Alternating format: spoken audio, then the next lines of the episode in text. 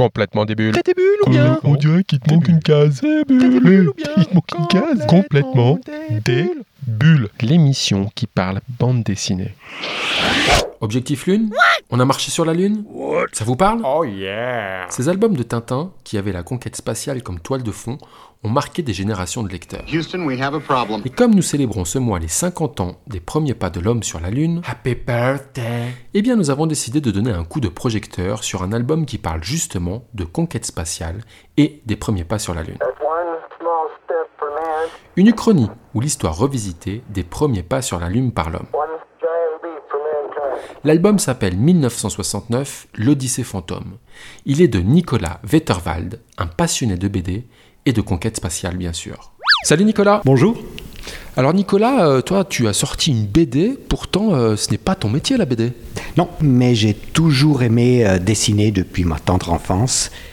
Et à la fin de, mes, de, ma profession en tant que médecin, j'ai décidé de terminer cette, euh, cette BD pour la publier une, fois pour toutes. Alors c'est une histoire de passion, toi tu es passionné donc par le dessin, mais aussi par la conquête spatiale, puisque cette BD, c'est de ça dont elle parle, c'est de l'histoire de, de la conquête spatiale. Exactement, c'est, j'ai vécu cette période des années 60 où, qui était absolument incroyable, cette course à la Lune entre les Russes et les Américains. Et j'ai toujours suivi ça de, de près. Et je me suis toujours intéressé donc à l'aviation et l'espace. Mais bon, euh, j'ai dû quand même faire un choix dans les études, quelque chose qui permet de, vivre avec, parce que c'est pas avec la BD qu'on arrive à vivre vraiment, à moins d'être un auteur spécialement connu. Et euh, comme j'avais fait plusieurs petites bandes dessinées que, mes, mes camarades à l'école lisaient, j'ai décidé de faire quelque chose de plus grand et d'y arriver jusqu'au bout. C'était surtout ça. Et ça m'a pris une vingtaine d'années jusqu'à ce que je puisse euh, la, la- publier. 20 ans, alors euh, voilà, c'est c'est énorme. Pourquoi tant de temps? C'est parce que c'est le souci du détail, c'est le souci de- d'être fidèle au, au- à l'histoire. Parce que finalement, toi, ce que tu as fait, c'est ce qu'on appelle un peu une uchronie, c'est-à-dire que tu racontes un peu une histoire différente de ce qui est la réalité, on en parlera après. Mais du coup, pourquoi autant de temps pour, pour ce projet? Il y a plusieurs raisons. Une des raisons, c'est mon travail. Le travail et la famille, les enfants. Et deuxièmement, j'ai fait probablement une, erreur de débutant. J'ai commencé, avant même d'avoir réalisé un, scénario euh, correct, des dessins correspondant à ce que je voulais, et je me suis repris à quatre fois. Donc j'ai repris pratiquement depuis le milieu de l'histoire, j'ai tout recommencé à zéro. Alors l'histoire justement, parlons-en un peu. Le titre déjà, ça s'appelle 1969, l'Odyssée fantôme. Et puis voilà, c'est un peu revisiter l'histoire du premier pas sur la Lune en faisant en fait euh, bah, comme si c'était les Russes qui avaient marché euh, avant les Américains sur la Lune. C'est ça le pitch de l'histoire? Exactement. Il faut dire qu'à l'époque, on n'était absolument pas sûr que les Américains arrivent en premier. Et avec le temps, on s'est rendu compte que les Russes n'étaient pas du tout à la hauteur. Mais j'ai, co- connaissant bien l'histoire euh, de, de- l'astronautique de cette époque, j'ai trouvé des corrélations qui permettaient de modifier seulement un tout petit peu quelque chose, de façon à ce qu'on arrive au fait que les Russes arrivent en premier. Alors c'est ça qui est intéressant, c'est que du coup euh, c'est tout à fait plausible. Ta BD, euh, bah, elle fait parler aussi euh, pas mal sur, sur les forums, euh, puisqu'il y a des personnes bah, qui sont très attentifs à- à- au clin d'œil que tu as fait à la vraie histoire et à la fidélité que tu as justement sur les détails techniques et historiques. Puisque tu as voulu être, être très juste sur, sur tout un tas de choses. Ça a l'air très documenté. Raconte-nous un peu cet aspect de ton travail-là, très documenté et Voilà. fidèle à la réalité. Donc, effectivement, c'est peut-être aussi une des raisons pour laquelle j'ai pris pratiquement 20 ans pour la faire. Parce qu'au début, quand l'Union soviétique est tombée, après la chute du mur, les, informations sur, ce programme lunaire soviétique, qui n'était absolument pas connu, eh, se dévoilaient petit à petit. Et donc, au début, j'avais voulu faire une histoire plutôt dans le sens... euh, euh, dans le huis clos que la- pour ne pas devoir expliquer des détails que je connaissais pas. Et progressivement, les détails venant, j'ai ajouté dans le scénario toute une partie et, j'ai pu faire quelque chose qui, ressemblait à, une histoire uchronique, euh, alternative, donc euh, sur, euh, sur la conquête spatiale. Et, donc, j'ai énormément étudié les, les, vaisseaux spatiaux parce que j'étais aussi un grand fervent maquettiste, donc j'aimais les détails, et donc euh, en faisant des, des dessins, ou plutôt de recréant les, les modules en 3D, donc par ordinateur, là aussi il a fallu un peu, un peu de temps parce qu'il y a 20 ans on n'avait pas les possibilités qu'on a, maintenant, j'ai pu recréer tous ces détails, et effectivement je suis un peu un pinailleur dans les détails, y compris dans le, dans le timing, euh, le- le- le- le- les, les vitesses et tout ça devait jouer. Bon, et alors euh, tu as vraiment tout fait tout seul, c'est-à-dire que la partie édition, euh, c'est toi aussi qui t'en es chargé, jusqu'à la distribution, la vente, tu, tu as tout fait tout seul. Oui, hélas, j'ai j'ai bien essayé de passer par les, par les, les éditeurs. Euh, le problème, c'est que je pense que cette histoire est trop pour des aficionados et que ne- ce n'est pas pour un public large. C'est trop niche, quoi. Voilà, c'est une trop, une trop niche. Mais j'ai été extrêmement surpris par l'accueil. Euh, puisque même il y a eu des, des articles dans des, dans des journaux et tout ça. Et c'était pas le but primaire, parce que dans le fond, le but primaire, c'était de me faire plaisir et de donner la possibilité à d'autres de, de s'intéresser ou de s'amuser à de, de lire une histoire. Et puis finalement, ça marche plutôt bien. Tu les vends plutôt pas mal euh, en ligne, beaucoup. Je crois que tu as des versions euh, en russe, en anglais. euh, donc, donc ça dépasse même les frontières. Oui, tout à fait. Alors, c'était une demande de- des, des blogueurs qui se sont dit, oui, c'est dommage que c'est en français, c'est dommage que ce n'est pas en russe. Alors, je me suis donné la peine de trouver un traducteur russe qui, je pense, a fait du bon travail, mais je ne peux pas euh, vraiment euh, contrôler le travail. Par contre, le- le- la, la version américaine, donc anglaise, est, est très sérieuse, donc elle était faite par des professionnels. Donc je, je pense que je me suis dit, pour les États-Unis ou comme ça, on n'a pas le droit à l'erreur. Nicolas, en général, on finit notre émission par ce qu'on appelle des questions débiles. C'est des questions un peu bêtes. Con, con, complètement débile. Eh oh, il te manque une case. Euh, t'es des bulles. Est-ce que tu crois qu'on a vraiment marché sur la Lune? Tout à fait. Là, là je pense qu'il n'y a pas de doute. Et, que, voilà, ceux qui ne- ceux qui n'y croient pas, ben, qui n'y croient pas. Et est-ce et est-ce que tu crois qu'on a marché sur Mars? Euh, pas encore, et c'est peut-être, à mon avis, pas demain la veille. Tu penses que c'est possible quand même ou pas? Oui, mais ça demande euh, probablement une grosse infrastructure. Et est-ce que tu crois qu'on va bientôt retourner sur la Lune? Oui, mais pas en 2024 comme, euh, comme les Américains l'ont dit, parce qu'il n'y a rien qui est prêt.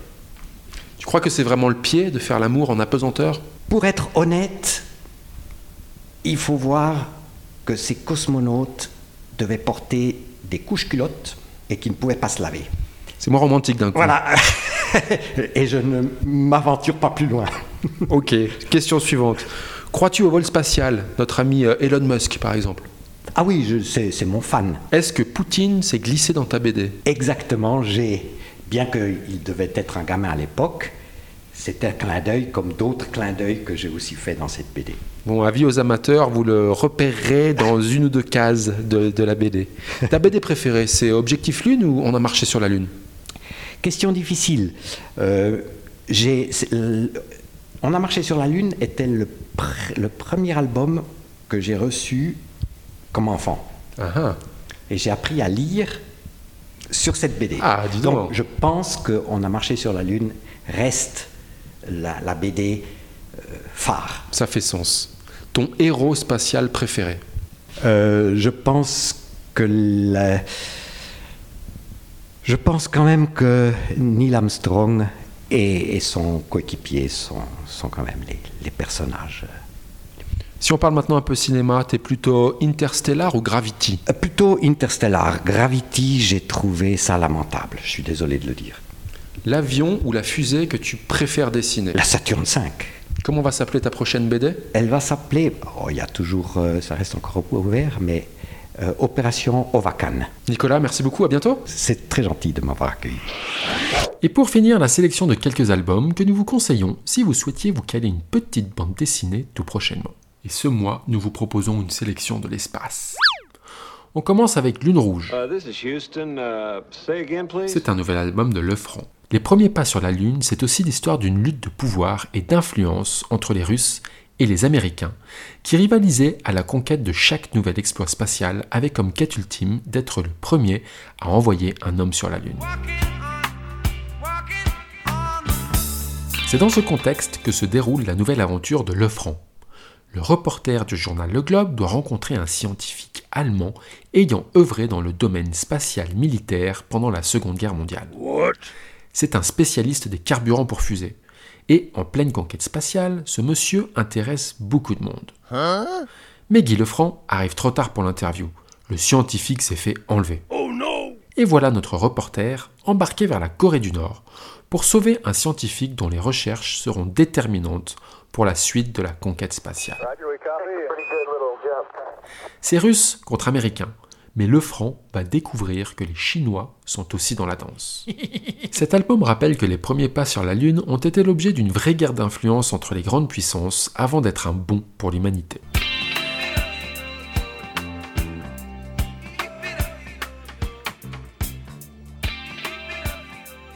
C'est de Christophe Alves et François Corteggiani, d'après le personnage de Jacques Martin, aux éditions Casterman. On continue dans l'espace avec Hot Space. Le lieutenant Kowalski, femme pilote hors pair et plutôt bien gaulée, est mise sur une mission de seconde zone suite à une embrouille avec d'autres pilotes. Elle arrive sur une base orbitale proche d'une planète qui semble avoir peu d'intérêt sauf pour les scientifiques. Notre femme pilote part pour une mission de routine sur cette fameuse planète, mais à peine entrée dans l'atmosphère, son vaisseau se fait accrocher, puis toucher par un missile. Comme si on l'avait attendu pour la shooter. C'est le crash. Et le début des ennuis. Seule sur une planète déserte, elle doit échapper à de gros méchants complétistes qui veulent sa peau quoi qu'il en coûte. Sauf que notre héroïne va croiser le chemin d'une Cadice, femme autochtone de cette planète, elle va lui sauver la vie et la mettre au contact de pouvoirs surnaturels. Le début d'un space opéra, ce premier tome s'appelle Crash Programme. C'est de Lepix et Davier aux éditions Catimini. On finit avec Ion. C'est le nom d'une planète lointaine sur laquelle se rend Lexi Neel, une chercheuse partie en mission dans la galaxie. À sa sortie d'hibernation, elle tombe sur un droïde qui semble le seul restant d'une mission de recherche établie sur cette planète. Lexi tente de savoir ce qui s'est passé, mais le droïde la piège et l'envoie dans ce qui semble un voyage spatio-temporel. Lexi va alors vivre une sorte de jour sans fin et multiplier à son insu des voyages dans le temps. Elle découvrira les vraies motivations de ce chercheur qu'elle a retrouvé mort.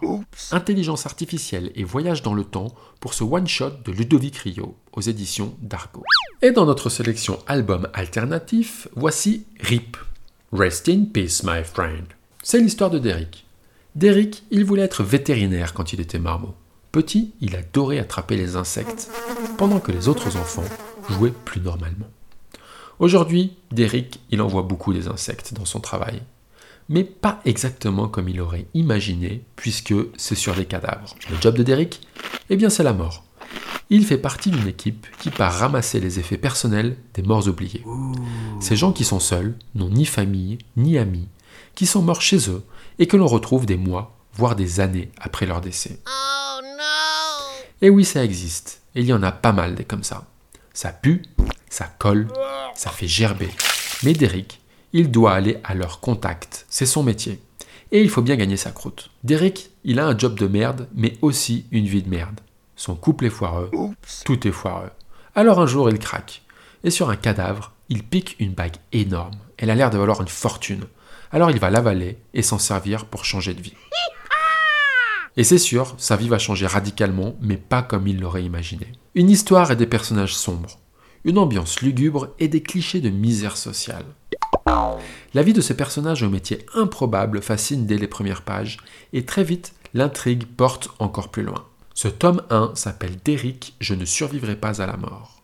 C'est de Guts et Monnier aux éditions Petit à Petit. Voilà, voilà. Alors, bonne lecture. Et comme on dit dans l'émission, les bulles, il n'y en a pas que dans le champagne, mais aussi plein les BD. Et le 9e art, lui, se consomme sans modération. Alors, soyez des bulles. Complètement des bulles. T'as des bulles ou bien On dirait qu'il te manque une case. Il te manque une case. Complètement des bulles.